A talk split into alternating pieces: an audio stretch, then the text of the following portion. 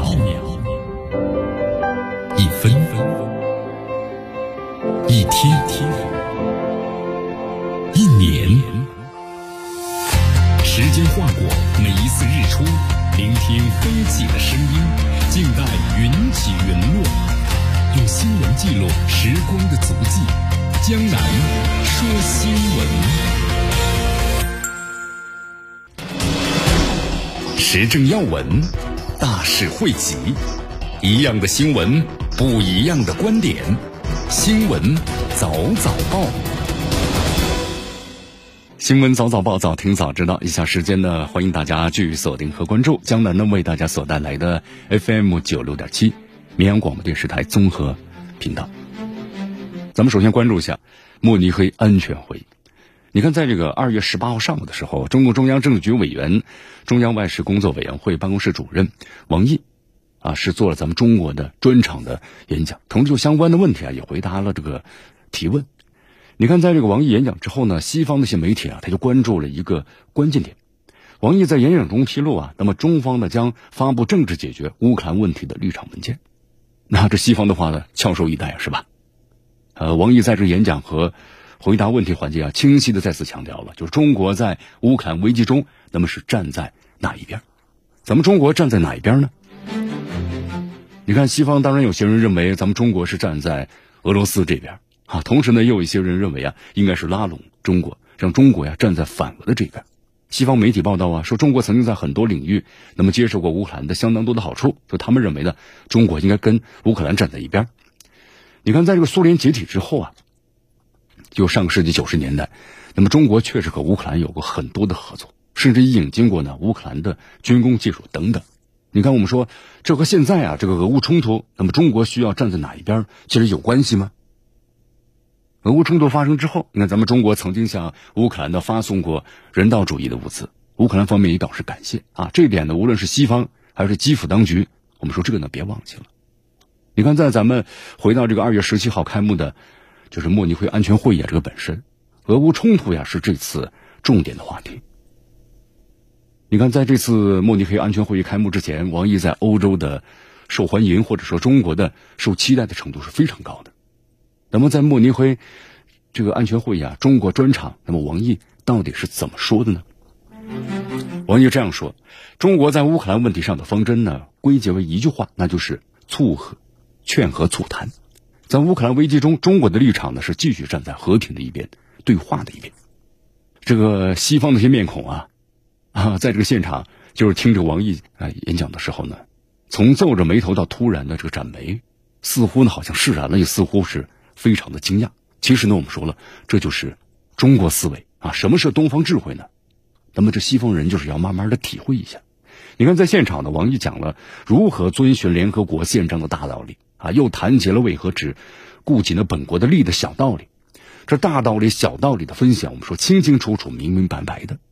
在开场白中，王毅这样说道：“啊，三年疫情，人类经历了什么？三年前，以中国外长的身份，王毅在同样的场合呢，曾经是那么一起来研讨这个防务军事的会上啊，大谈人类呢是同舟共济、共克时艰，我们是地球村的村民，团结起来向前进。这是针对疫情所说的。”那么如今呢，放在针对俄罗斯和乌克兰的冲突上，是不是也非常说得过去呢？所以说，王毅这样说道：“我们将继续坚定的站在和平一边，站在对话一边。”啊，你看，这样的讲话引起了全世界的广泛的思考啊。在这个俄乌冲突之后的话呢，两国不是没有进行这个和谈，而是在这个白俄罗斯、别洛维日森林、土耳其等地啊，都经历了好几轮的谈判。在慕尼黑安全会议对话环节呢，王毅指出。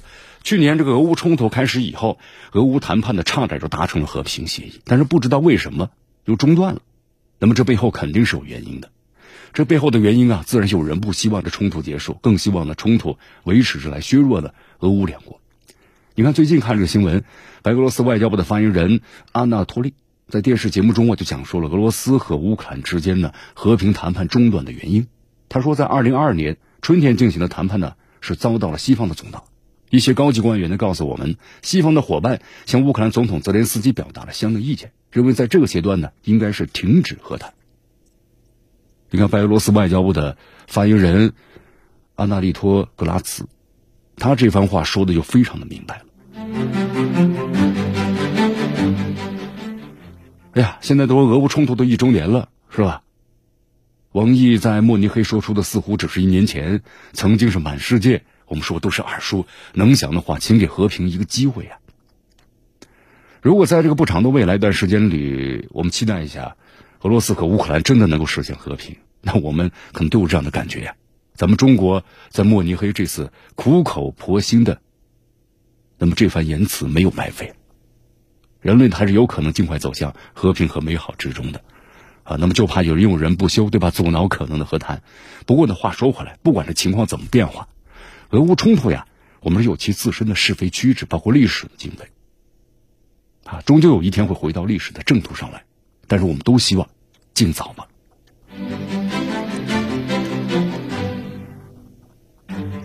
好，现在再为大家介绍一下啊，德国慕尼黑会议虽然已经是结束了，呃，但是在这几天呢，有很多我们说亮点。你比如说，呃，呃，王毅在出席慕尼黑安全会议期间呢，应美方的请求，同美国国务卿布林肯呢也进行了非正式的接触，呃，特别是谈到了关于中方就是在所谓的飞艇事件上的严重的立场，那么要求美方呢是改弦更张。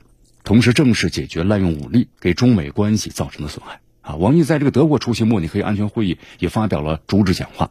那么，就这个中美的关系啊，也回答了提问啊。这里江南要说一下，就是王王毅呢还会见了荷兰的副首相兼外交大臣呢，是胡克斯特拉啊。胡斯特拉说了这么一段话，他说：“世界呢相互依存，各方都有责任呢保护多边主义，支持呢多边机制和国际规则。那么，荷兰呢更愿意成为中国的可靠和稳定的。”合作伙伴，好，其实大家看到没有啊？那么就是在这次慕尼黑安全会议当中啊，那么我们说，不管是这个西方，还是从咱们亚洲，都非常关注一些最近的一些热点的问题。你比如说这次中美当中的就是无人无人飞艇的事件啊，王毅说了嘛，他说这是美国制造的一场政治闹剧啊，中方已经非常清晰的明确就告诉美国了，这就是一艘民用的无人飞艇。受到超强西风带的影响，再加上呢，民用飞艇啊，它属于气象方面嘛，自控能力有限，那么就偏离了预定的轨道，进入美国的上空，啊，但遗憾的是，美国呢，把这个事实啊，基本上就忽视了，还出动了战机，用导弹击落一艘呢毫无这个威胁的飞艇，啊，行为是匪夷所思、歇斯底里啊。那么中方对此呢，坚决不接受，同时向美国呢也提出强烈抗议。其实，在这个地球上啊，每天都有很多。漂流的气球，那美国都要它打下来嘛？你看这几年的话，这美国从咱们中国上空飘过的气球也不少啊，对不对？那么这种做法呢，我们说不能够证明美国强大，而是恰恰相反。所以，奉劝美国呀，不要再出于国内政治需要，那么在对外呢打交道过程中啊，做出这种称之为叫非常荒唐的事情。美国还拿出诚意，把错误改正吧。啊你看这次就是意外的事件，在中美的关系中啊，它掀起了是轩然大波，连全世界都在关注。那深层的原因是什么呢？就是美国对中国的错误认知和战略误判。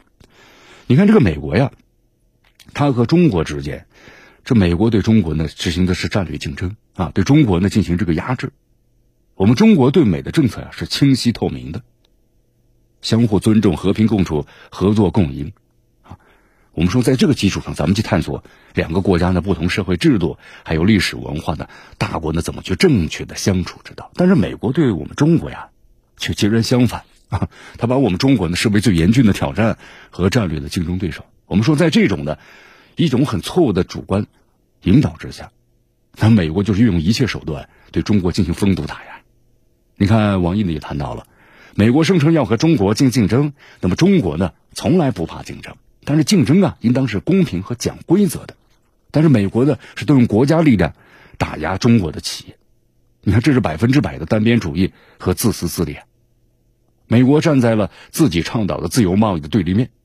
我们说，这个世界有很多这个规则呀，那都是由美国所倡导一手建立起来的。但是现在的美国的发现呢，合自己的就用，对吧？不合自己的要推翻。这是历史的讽刺啊。中国古人有言：“君子爱财，取之有道；小人才会呢，我们说巧取豪夺。”但是现在你看这个美国，他就把伪装全部撕下来了，巧取豪夺，你看巧取都不屑做了，对吧？那就是明火执仗的豪夺了。这种做法呢，不仅是损害各国的正当合法权益，也将损害呢美国自身的荣誉和利益。啊，王毅呢谈到，就是我们要求美方呢要客观公正的看待中国的这个发展，奉行呢积极务实的对中国的政策，那么和中方一道推动中美关系啊回到了健康稳定的轨道，这是国际社会的普遍期盼期待啊。你看，在这次慕尼黑安全会议当中啊，王毅呢还出席以及会见了荷兰的副首相，叫外交大臣呢胡克斯特拉。你看，王毅呢也特别谈到了，就开放务实是中荷关系的重要内涵。现在世界上一些大国呀，大搞着单边主义、保护主义，那么热衷于呢这个脱钩和锻炼，希望俄方啊继续坚持呢独立自主的原则和合作开放的传统，排除呢干扰，啊维护呢中荷合作的发展的发展势头。现在呢中荷关系啊是开启了新的五十年了，那么也希望同何方呢开展这个高层的交往，推进的互利合作，实现的共同的发展。好，你看江南为什么要把这条新闻呢特别说一下呢？特别是王毅呢会见了这荷兰的这副外交大臣，啊，因为荷兰我们都知道，光刻机的国家嘛，它是生产这个半导体母机光刻机的国家。但是最近的话呢，我们在节目当中也谈到了，啊，也是被迫参与到了这美国主导的半导体联盟当中。但这样的话呢，对荷兰的损失利益啊非常大的，啊，所以，荷兰这个副首相啊就表态的支持多边主义，啊，继续愿意成为中国的可靠和稳定的合作伙伴。那么这些信号呢释放出来，我们说都是非常这个明确的。所以说大家发现了没有，在这次莫尼黑安全会议当中啊，我们中方的表达了观点，就大家所关注的一些焦点的问题。那么特别是一些各个国家，特别是西方的一些国家，你看在这个国家利益的面前，那么对于美国的这样的单边主义，那么依然呢我们怎么样呢？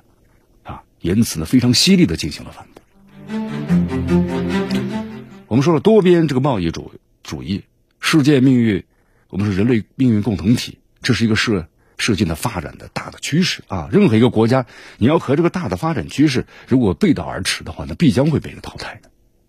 你看，现在再说一说一则这个新闻啊，在这个年初的时候呢，菲律宾总统马克思访问咱们中国了，然后呢，和咱们中国呀就南海问题呢达成了多项的共识啊，也希望重启南海油气呢联合开发这个谈判。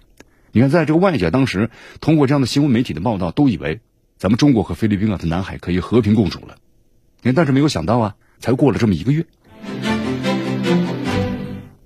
这菲律宾方面就变脸了。你看，不仅和这美国达成了新的军事协议，而且在此之前呢，向美军提供了五个军事基地的基础上，再增加了四个。那么这四个的位置在哪儿呢？两个临近南海，两个临近台湾地区。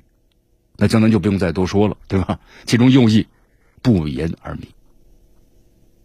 那么不仅如此，你看这个菲律宾方面呢，用他们的实际行动表达的是什么呢？对这个美国的忠心。你看最近的话呀，这个菲律宾的海警船在没有得到咱们中方允许的情况下呢，就强闯咱们中国呀这个南海的仁爱礁海的海域，咱们中方马上发出了警告，但这个菲律宾的海警船呢一意孤行，啊，咱们呢也没客气，动用这个军事激光的照射，那么短时间之内致盲这个菲方的人员。你看，遭到这个打击之后啊，菲律宾海警呢才灰溜溜的逃离现场。那么这事儿呢，我们说当时都以为就过去了，啊。菲律宾返回之后的话呢，立刻恶人先告状，说咱们中国呀攻击有可能会给菲方人员造成人身威胁。对此的话呢，咱们中国外交部后来予以了这个回应啊。外交部发言人汪文斌呢就呼吁菲方你还是冷静处理，不要导致局势的复杂化。那么同时认为呢，中方人员在现场的表现是专业和克制。你看，在这个南海的问题上啊，就能多说两句。菲律宾总统马克思今年以来呀，已经两次发声了。第一次呢，美国一直想做中非之间的第三方，但是我认为这是不会成功的啊。这第一次发生。那么第二次，南海的未来应该由地区内国家决定，而不是外部的势力。你看，咱们中国外交部的这个意思很明显了，就是不希望你美国别插手南海的事业。所谓的外部势力，这南海周边国家那都清清楚楚啊。就是一直在南海呢，和搅风搅雨的美国。你看这个马克思对南海表态之后啊，不知道其中出现了什么变数啊。美国国防部的这部长奥斯汀后来就马上出访哦菲律宾了，对吧？菲律宾方面马上做出了妥协，向美国呢开放四个军事基地。那后来被媒体也称之为叫“引狼入室”。你看这样的动作呀，我们说了，咱们中方不满，就连其他这个南海国家呢，满意不满意呢？同样不满。东南亚地区的这个大国印度尼西亚，那么当时就呼吁东盟国家，应该尽快的和中国呀就南海行为准则谈判，制定出呢处理南海事宜的章程，把南海局势呢稳定下来。你看，同样是这个东盟国家的菲律宾，那么对其他成员的反应当然看在眼里。如果菲方现在一意孤行，很有可能会被南海地区其他国家孤立。啊，当然，你看江南所讲的这些问题啊，我们说都还不止这些。马克思访问咱们中国，对南海问题做出承诺之后，那么中菲之间呢，其实我们说还达成了多项的合作协议。在访华结束之后呢，马克思曾经对外披露说，中方给了菲律宾啊二百二十亿美元，大约是一千五百亿人民币的投资承诺。那么双方会在经贸、新能源还有基础建设等领域啊加大合作。如果这些项目都落地的话呀，能够为这个菲方呢提供是三万个就业机会。但是话说回来，咱们中国的投资不是做善事啊。一边中国呢在出钱出力，对吧？为菲律宾的经济提速呢操心着急。你看另一边呢，这菲方却拉拢美国入南海，而且发起了挑衅咱们中国呀海洋领土主权的这样一种行为。我们说这样的行为呢，已经和马克思之前的承诺就背道而驰了。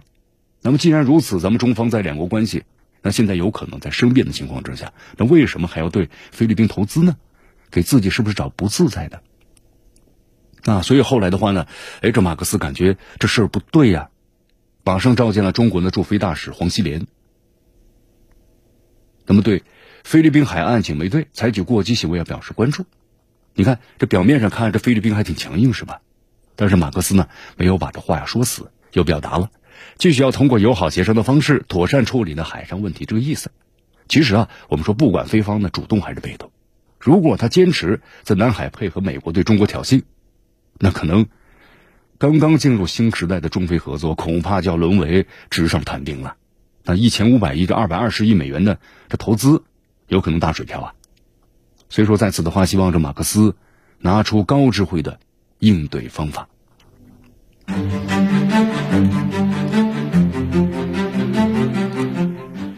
所以说，这菲律宾啊，还是要珍惜这样的机会啊！你看，咱们中国和澳大利亚，就能再说一说，是吧？中国和澳大利亚，澳大利亚呢虽然划为亚洲了，呃，但是呢，我们说，呃，其实它该属于大洋洲啊。所以说，咱们中国和澳大利亚这是隔得很远很远的。有领土之争吗？没有领土争议。有地缘的这政治碰撞吗？没有，对不对？而且我们说之前的话，中国和澳大利亚两国的贸易往来都几十年了。那么澳方呢，在中国市场赚的是盆满钵满啊。但是前任总理这个莫里森执政的时候呢，澳大利亚在当时是盲目的追随美国，想要呢啊，就是和这个美国一道来遏制中国。你看咱们中国澳大利亚的关系一下降到冰点了，贸易呢归到了零，几乎都是。阿尔巴尼斯啊。接任这莫里森之后呢，出任澳大利亚的总理，那么大幅调整了之前的对华政策。那么中国和澳大利亚的关系，我们说现在逐步逐步在改善了。但是呢，我们中方啊就提出来了，就是听其言观其行，啊，那么这是一个关键的事，先看看你。澳大利亚国防部长就宣布了消息，就是移除，就是澳大利亚联邦政府机构中所有中企生产的通讯设备，包括摄像头、对讲机、门禁系统。他们宣称啊，国家安全需要。就把中国企的产品呢全部都剔除出去了。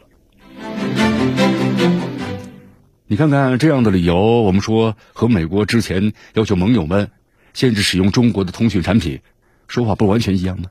那这说明了一点什么呢？你澳大利亚在一边喊着改善中澳关系，希望呢和中国做生意，但另一边呢依然在执行美国的命令，针对我们中国啊！你看昨天有这么一则消息，就被很多家媒体啊披露出来。说有这么一艘啊，装有一点二万吨对中国出口煤炭的澳大利亚散装船，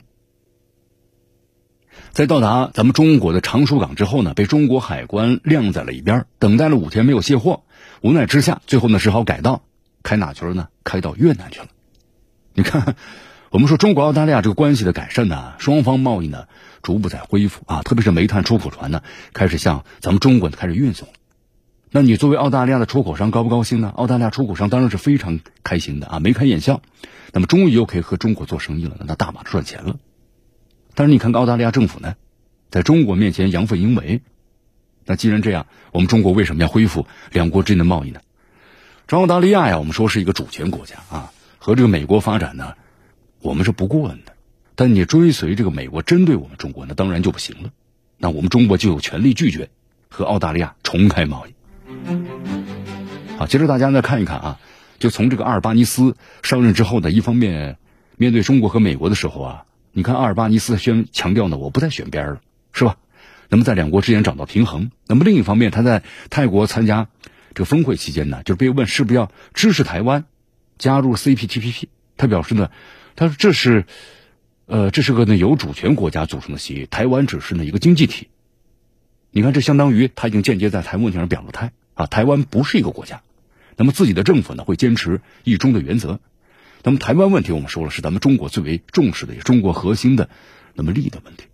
所以说，这个阿尔巴尼斯表达了这种诚意之后啊，中澳关系在短时间之内，那么就实现了这个防长、外长的和领导人的会晤。你看，最近这个商务高层啊也进行了视频会晤嘛，两国关系我们说就破冰了。但是我们说一直希望澳大利亚，你要你要自己要坚守啊。但是我们发后来现在发现破冰而已啊，不是完全消融。现在呢，我们是要互相的积累自信，是吧？互信，那么才是最重要的。任何的风吹草动都会令两国关系啊再度的冰封。但这个时候呢，你看澳大利亚国防部出台的相关的举措，那还是追随美国呀。还是针对我们中国呀。那么另外呢，这个西方媒体还披露说，阿尔巴尼斯将于三月份要访问这个美国啊，与美国总统拜登啊会晤的时候，还要探讨一下要接纳日本的加入奥库斯。大家都知道，奥库斯就是美国主导的啊，美英澳，对吧？把中国呢视为对手的军事联盟，而且美国、英国还准备要借此向澳大利亚呢提供这个核潜艇。那么如果真这样，南海我们说了不会太平的。台海问题咱们就不再多说了，对吧？美国之前多次挑衅啊，然后日本呢，在这个台后呢全力配合。你看这个日本还叫嚣啊，说台方有事就日本有事在国防预算中呢还专门列入涉台的费用。在这个南海问题上啊，日本是在和美国在南海联合演习最多的国家。那么最近又和菲律宾呢签署了军队的访问协议。你看，这日本把手又伸向南海了，对吧？那么澳大利亚和美国商议日本加入奥库斯。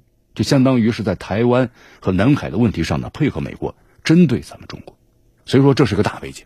那么咱们中方据说，澳大利亚呢这一点二万吨对中国出口的煤炭，我们说恐怕呢还只是一个信号。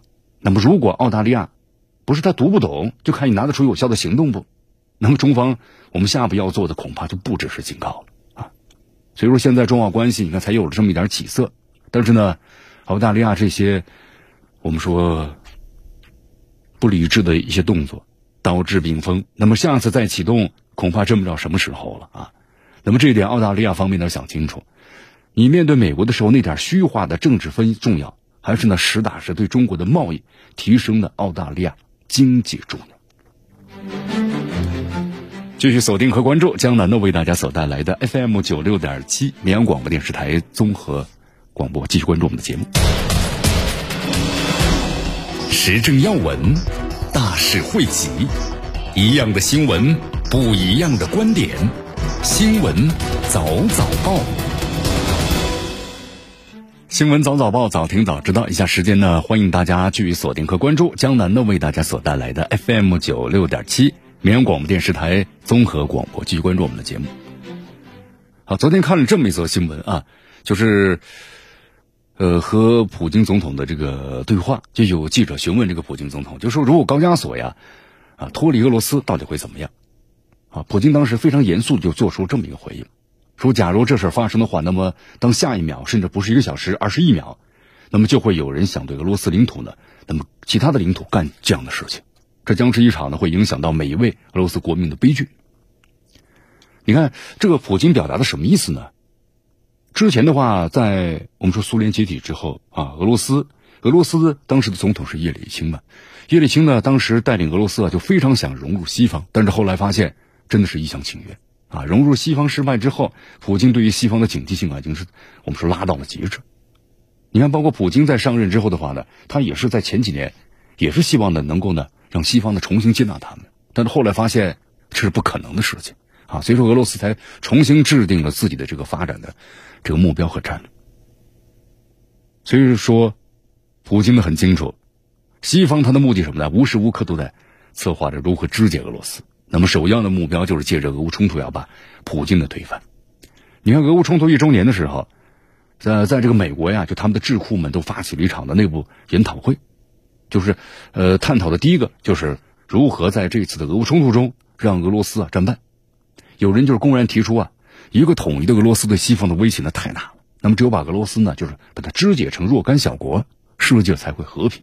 其实大家都看到了啊，美国拱火呢这场战争，他的目标啊从来都不是要击败俄罗斯，他要彻底的消灭俄罗斯，啊，就像这个他的以前的对手苏联一样，消失在历史的长河中。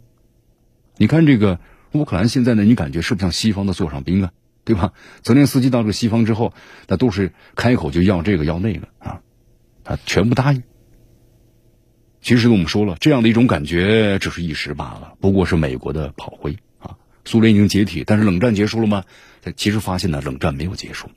一九九一年，苏联呢是轰然倒塌了。当时西西方是非常的喜出望外，但实际上呢，在西方政治精英的眼中啊，冷战呢还在继续。苏联解体之后啊，一共是分裂出来十五个国家，那么其他十四个呢也就罢了。西方呢，我们说了，就采取的是远交近攻啊，一个个把这些国家都拉入到什么呢自身的阵营当中。那么俄罗斯呢，我们说它疆域啊依旧非常广阔。而且继承了包括呢苏联在内啊，就是之前遗留下的大部分的这个核武器库的遗产。那么在他们看来呢，俄罗斯和苏联呢只不过换了个名字，他们认为威胁呢没有发生变化。啊，所以说现在这个回过头来看看呢，俄罗斯在立国之初谋求加入西方主导的这个阵营啊，那确实有点太离谱了，就是有点太过于一厢情愿了。也就是说呢，人家已经调转枪口对准你的脑门了，但你还想让人家呢带着你玩？冷战的下半场呢，就是西方阵营啊一步东扩，包围俄罗斯的过程。那么最终的目标呢，就是要对俄罗斯实行的更加深层次的、彻底的肢解。那么直到他呢无法再威胁了西方。啊，这个过程其实大家现在都看看到了，欧盟呢和北约齐头并进，对吧？通过吸收新的成员国的方式，等不断对俄罗斯进行包围。如果回过头来看一下，除了这个西巴尔干那部分民族问题啊非常复杂的地区，那么欧洲国家呢？其他的国家，我们说了，几乎啊，都纳入西方阵营当中了。就是以前从这个苏联的分啊分解之后，北约和欧盟的边界呢，已经无限接近俄罗斯了。你看当时这个苏联解体的时候啊，啊，西方国家也向这个俄罗斯叶利钦呢承诺过，就是不再呢进行东扩了。结果怎么样呢？事与愿违。你看，在这个一四年的时候，普京没有阻止呢，就是应该说是没有能够阻止乌克兰的颜色革命。二零二零年的时候呢，我们说一场鲜花革命在白俄罗斯爆发了。如果让这个西方荧幕得逞的话，那我们说了，他们在欧洲部分对俄罗斯的大包围就肯定全部完成了。啊，这样的话呢，你看西方的导弹直接就打到这个俄罗斯家门口了。你，包括像这个乌克兰，我们说要是加入北约的话，他在基辅部署的导弹，我们说快的话四分钟，慢的话呢要七分钟就可以打到这个莫斯科了。不过呢，白俄罗斯在普京的铁腕支持下呢，卢卡申科还是坐稳了这个位子啊。所以说，看穿了西方这个布置呢，也就理解这个普京为什么要主动出击了。如果俄罗斯不动手的话，那么西方的手啊就会进一步伸到格鲁吉亚，或者再往这边就中亚五国啊。通过不断的挑动这种地缘矛盾，那俄罗斯就疲于要奔命啊，就是硬于应付这种的各种冲突，最终的话，他就崩溃解体了啊。所以说，西方政治精英认为啊，这才是冷战的结局。他们认为呢，本应该在苏联解体时就要完成。呃，那么肢解这个俄罗斯的方案是怎样的呢？就是帮助乌克兰打赢俄罗斯。我们说这不是美国的目的。你看这个拜登，他在冷战中啊，他是崛起的这位政客，他很清楚西方政治集团对冷战的理解。俄罗斯对吧？一个疆域广阔的国家，那绝对不是西方国家所愿意看到的。他们认为只有把俄罗斯呢分解成若干个小国家，这样的话才能够。就是消弭掉西方啊，我们说西方这个欧洲国家特别害怕这个俄罗斯。您从历史上，对吧？你看俄罗斯它的战争潜力非常巨大呀。当时拿破仑在这个欧洲，那这个陆军天下无敌，但是在进军俄罗斯打这个俄罗斯俄国的当中被战败了。包括二战的时候，对吧？希特勒，那德国这个军队那时候非常强大，闪电战，那最后怎么样呢？也是在这个苏联。那遭到了巨大的损失啊！通过这一次次战争，看这俄罗斯就证明了自己由由这个二线呢进入到一线的强国当中。所以说西方国家对他恐怖吗？恐怖，啊，所以说这也正因为这样，这么多年了，你看西方的智库呀，包括研究机构，从来没有放弃过就如何呢肢解俄罗斯研究。俄乌冲突爆发之后啊，他们就开始呢公开讨论这个事情啊，也有一些共识吧。你看看了一下这个西方媒体的报道，他们就认为呢，把俄罗斯称作是邪恶帝国啊，因为认为呢应该把俄罗斯啊分解成十七个小块，让他们互殴，那么让俄罗斯永远无法成为呢西方的威胁啊。其实挺挺离谱，你看这个报告用地图展示了，就现在这个俄罗斯啊被他们分解之后呢，十七个这国家什么样子？你看在这个美国智库智库的安排中呢，俄罗斯人那么掌握了人口最为密集的欧洲部分，但是为了牵制俄罗斯啊，他们又故意在这个地区呢划出了多达八个小国，目的非常明确，就让你们互殴，挑挑起矛盾。那么西方为了自身安全呢，就让俄罗斯陷入一个呢永远都不停息的冲突当中，永远不得宁日。啊，非常的 阴狠至极。我们说这是，呃，央格鲁萨克逊人在全球埋坑的传统记忆啊。你看，这个美国的一些智库呢，还在这研究，说要把俄罗斯肢解为十七个国家啊，提醒美国将为即将到来的俄罗斯集体做好准备啊。肢解俄罗斯能做到吗？纸上谈兵。你看，在这个美国人看来啊，肢解俄罗斯第一步就要摧毁俄罗斯的政权，你怎么去实现呢？你看前两天这个美国的副国务卿纽兰这么说的，他说只要普京啊还执掌的俄罗斯的政权，那么俄乌冲突啊就没办法结束，所以他希望俄罗斯人呢把这个现在的政府推翻，获得西方的给予的美好未来。你看看啊，我们说这是图穷匕现了呀，就是美国颠覆俄罗斯政权的方案就是先把俄罗斯啊按在这个战争的泥潭里头。让这个国内呢民不聊生，那么再鼓动颜色革命啊达成目的，那么美国现在做到了吗？啊，其实大家先了解一下俄罗斯，啊，我们说在这个冲突开始之前呢，我们说那段时间的话，俄罗斯国内的经济呢有点困难。第一是这个物资的供应呢比较短缺，那么价格呢上涨，那么第二你看，包括俄罗斯这个卢布贬值非常厉害，那么现在呢，其实这个俄罗斯大家看一下啊，包括在这个超市里头，呃，物资的供应是非常充足的。那么价格呢都回落到了这个冲突之前的水平了，啊，其实再来看一下乌克兰，乌克兰超市里头商品供应还是很充足。那么如果要是没有这个导弹或者是呃飞机的飞飞来飞去、导弹的爆炸声，你可能感觉现在乌克兰的话呢，也好像没有没有战争和平的景象。但你走进这个超市啊、商店里，就发现不一样了，这物价呢上涨的是非常厉害，这个通货膨胀比整个的欧洲平均值还要高。好，你看，这就是美国要做的，对不对？你看当年这个阿富汗也是这样的。美国通过这个扶持基地组织，包括塔利班嘛。然后呢，还有就是之前这个上个世纪的时候，苏联呢打这个阿富汗，美国也是这么去做的，就支持你的对手，是吧？我们说同样的事情能够成功，这完全就纸上谈兵了啊！你看这个乌克兰。平原的一马平川，你像阿富汗一样打游击，想都不要想，对吧？阿富汗山区嘛。那么想要让俄罗斯像苏联一样耗在这个俄乌冲突十年，根本不可能。你看现在打了这个一年了，乌克兰的兵员就出现问题了。那么再往后打的话，你还有没有兵员？能不能站到最后一个人？你看现在不说了吗？有几万人那个女兵都开始参战了，是吧？多打几年，乌克兰还有人口吗？好，还有一个问题，就让俄罗斯人推翻政府。我们说，这可能是西方人一厢情愿了啊！你看现在看这新闻，那么普京现在在俄罗斯的支持率比这个战前的话呢还要更高啊。所以说现在的话呀，走到这一步了，那么我说俄罗斯呢和和这个西方之间其实没有任何呢可以妥协的空间。俄罗斯的未来呀是越来越困难啊，因为这个西方摆明了就是要摧毁俄罗斯。即使呢，你看明天这个俄乌冲突结束了。那他们可能会在其他地方呢再挑起冲突，那可能只有美国这个霸权被消灭，俄罗斯人才能好好的喘上一口气。啊，所以说这次俄乌冲突呢，其实俄罗斯呢也彻底的对这个西方国家呢要死心了。啊，以前的话呢，我们说这个俄罗斯，包括普京在上任之后那几年呢，还是呢其实向向西看，但是后来发现呢，西方呢是不不会接纳他们的。啊，所以说重新制定了国家这个发展的这个战略。你看现在这个俄乌冲突，对吧？一年了，那么眼下乌克兰呢，其实也我们说以他没有什么路，只能一条两眼一黑走到底。那么对俄罗斯方面来说的话呢，就一个向东一个向西的问题。那么彻底呢由西转向了东方。你看俄方呢彻底想就要加强和咱们中国的合作啊，十天之内你看新闻报道两次喊话咱们中国。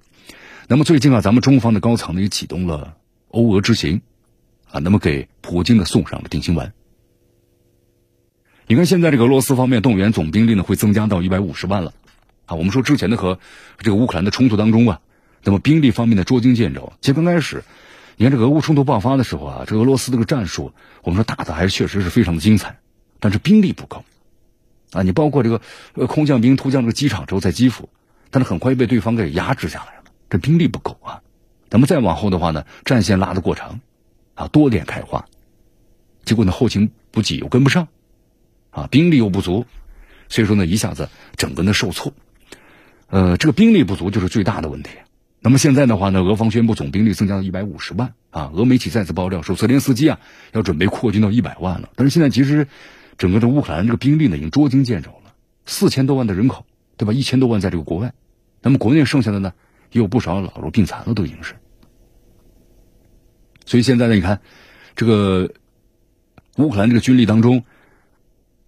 啊，已经是有六十岁以上的这个都是老人了，胡子花白。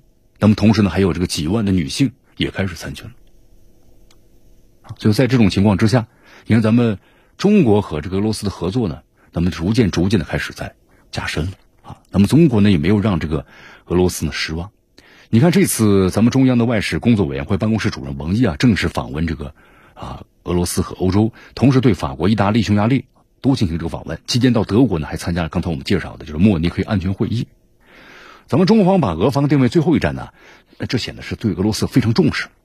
根据外交部披露的信息呢，像这个法、意、匈这三个国家呀，是咱们中方呢在欧洲的重要合作伙伴。那么王毅访问的时候呢，会同这些国家就现在啊热度呢较高的问题啊都展开讨论，咱们同这三个国家的深入对话，稳固呢中俄关系。那么在访问这个俄罗斯之前呢，那么希望通过这样的一个机会啊，加强呢和加深中俄两个的关系，啊，那么接下来呢，我们说很多问题都会展开这个沟通的。你看，呃，王毅呢访问俄罗斯，其实有两个重要的任务，就能和大家来说一说。那么第一就是啊，为咱们中国领导人开启俄罗斯之行先铺路，还有呢就是充当俄乌之间的一个调解人，啊。我们说，对这前几个欧洲国家访问时的，其实呢，就向这些国家传递了一个中方对冲突的立场。那么，同时也摸清一下，就是欧洲国家，那你们对这事儿态度到底怎么样？随后呢，访问俄罗斯，再同俄罗斯官员呢对话生意。所以说，整体来看呢，这次的访问行程呢是非常积极的，对这个中国俄罗斯啊，包括欧洲国家，都是一件好事。但这咱们话说回来啊，在美国的眼里就不一样。中国对俄罗斯态度和对美国态度截然不同，那么肯定会让这个拜登啊，我们说呢气急败坏。你看这个不久之前，我们在节目一开始又介绍了，啊，在这个白宫和美国的媒体大肆渲染气球事件，扩大这个舆论战，是吧？然后呢，这个美国国务卿的布林肯也宣布啊，访华我们推迟了。但是在宣布之后呢，后来这个白宫有点后悔，白宫方面声称啊，访华计划呢是被拖延，没有被取消。那么中美。之后呢，会协商布林肯的访华的具体时间。你看，这个拜登想让呢中国给个台阶下，但咱们中国不会惯着美国这坏毛病。先是呢表示我们从来没有官宣过这个消息啊，都是你美国自己在说。然后呢，直接拒绝美国官员的通话的请求。你看，咱们中国他为什么对这个俄罗斯友好，而忽视美国所谓的表达的一个示好呢？其实拜登政府心里啊一清二楚。美国官员呢，如果还想访华，那你美方就必须要展现出一个足够的诚意，否则就不要奢望呢中国来转变态度了。对，你看这一切都是围绕着这个俄乌冲突。那么俄乌冲突其实就是美国呢希望呢通过这场冲突啊削弱俄罗斯，或者说达到他们的目的，分解俄罗斯。但是时间过去一年了，这个目的达到了吗？很难很难，是吧？你看，在这个美国国内的话呢，美国的民众，包括西方的民众，不再像刚开始一样全力支持乌克兰了啊！你看有条消息嘛，在这个美国华盛顿呢，呃，将要举行数千人集会，干什么呀？民众要求停止对乌克兰的提供这个武器。你看这个参与集会的参与者，他们表示啊，说美国人已经厌倦了政府呢花费这么大的资金去支持乌克兰，但却忽略了国内的问题。美国现在通货膨胀很厉害，他们认为美国正在变成一个。失败的国家。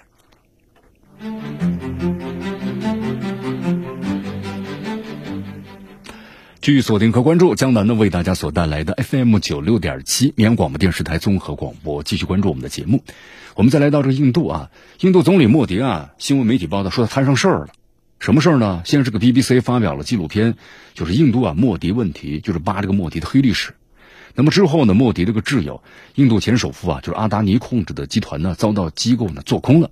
不仅他本人的资产呢迅速的缩水，而且连累到这个莫迪，包括他的政府。啊，不少人认为啊，这个阿达尼的崛起之路呢，在莫迪的政坛的发迹路线的高度重合，就是媒体的报道就是官商勾结啊。我们说一下子让这个莫迪啊产生了信任危机了啊。这个危机之下呢，美国的金融大亨乔治索罗斯又在背后呢踹了这个莫迪一脚。根据这个媒体的报道，索罗斯就放力放话说，这个阿达尼集团风波之后啊。印度的总理莫迪呢，将对印度政府的控制将大大削弱。那么，印度有可能会迎来呢民族的复兴。什么意思呢？就莫迪政府可能会被推翻了。那么这样的话，能够实现吗？你看，我们说在这个啊金融市场上搞破坏，索罗斯这个人那是颜色革命的老手啊。你看，上个世纪七十年代开始，这个索罗斯呢就以慈善为名。在东欧的社会主义阵营当中啊，大搞这个啊反对派。这种投资在冷战结束之后呢继续。苏联解体之后，他成为颜色革命的重要推动者。像格鲁吉亚、乌克兰的，包括这个吉尔吉斯斯坦的颜色革命，那背后啊都可以看到这个索罗斯。即使在这个美国，索罗斯很狂妄啊，不过成绩呢很很惨淡。那么熟悉了这个索罗斯的光辉战绩，那么再来看他对这个印度啊民主复兴的预言啊，他显然是认为在印度呢现在是一个搞事情的时候了。那么他能够这个成功吗？因为这个美国政府呀，就现在，你看从拜登他一上任开始就不喜欢这个莫迪。莫迪这些年呢，他废除了克什米尔地区的自治权，啊，又对当地的原住民啊进行政治打压，通过呢迁入人口的方式想改变这个当地啊民族的成分。那么这些操作呢，我们说这个拜登呢很看不下去，因为这个民主党啊，就拜登所在的民主党呢，他支持少数民族的理念，那么这样的话就冲突了。所以说，这个拜登上任之初呢，针对克里米亚问题啊，就表达立场啊，声称克里米亚呢是独立的，该继续这个人民的权利啊，要得到这个尊重。好，那为什么这次索罗斯盯上印度了呢？他们认为莫迪的话呢不太可控啊。你看这个俄乌冲突之后呢，作为这美国的盟友，是吧？印度呢不仅是拒绝加入西方的援乌大队，还公然当起了俄罗斯能源的中间商。疯狂的买这个俄罗斯的油啊、天然气啊等等，再转卖出去赚这个差价。美国财政部长的上门劝都不听，那这拜登就怒目恼怒啊，是吧？甚至尴尬。那么更关键的是，印度呀也开始呢挖这个美元的墙角，和俄罗斯搞起了卢布呀这个交易啊和卢比的交易。所以说现在呢，莫迪的操作，显然呢美国人看到了莫迪是不可操纵的。啊，所以说呢，这个拜登派索罗斯趁着印度大选来搞颠覆，也不是没有可能。但是话说回来，想办莫迪的话，那么也非常的不容易啊。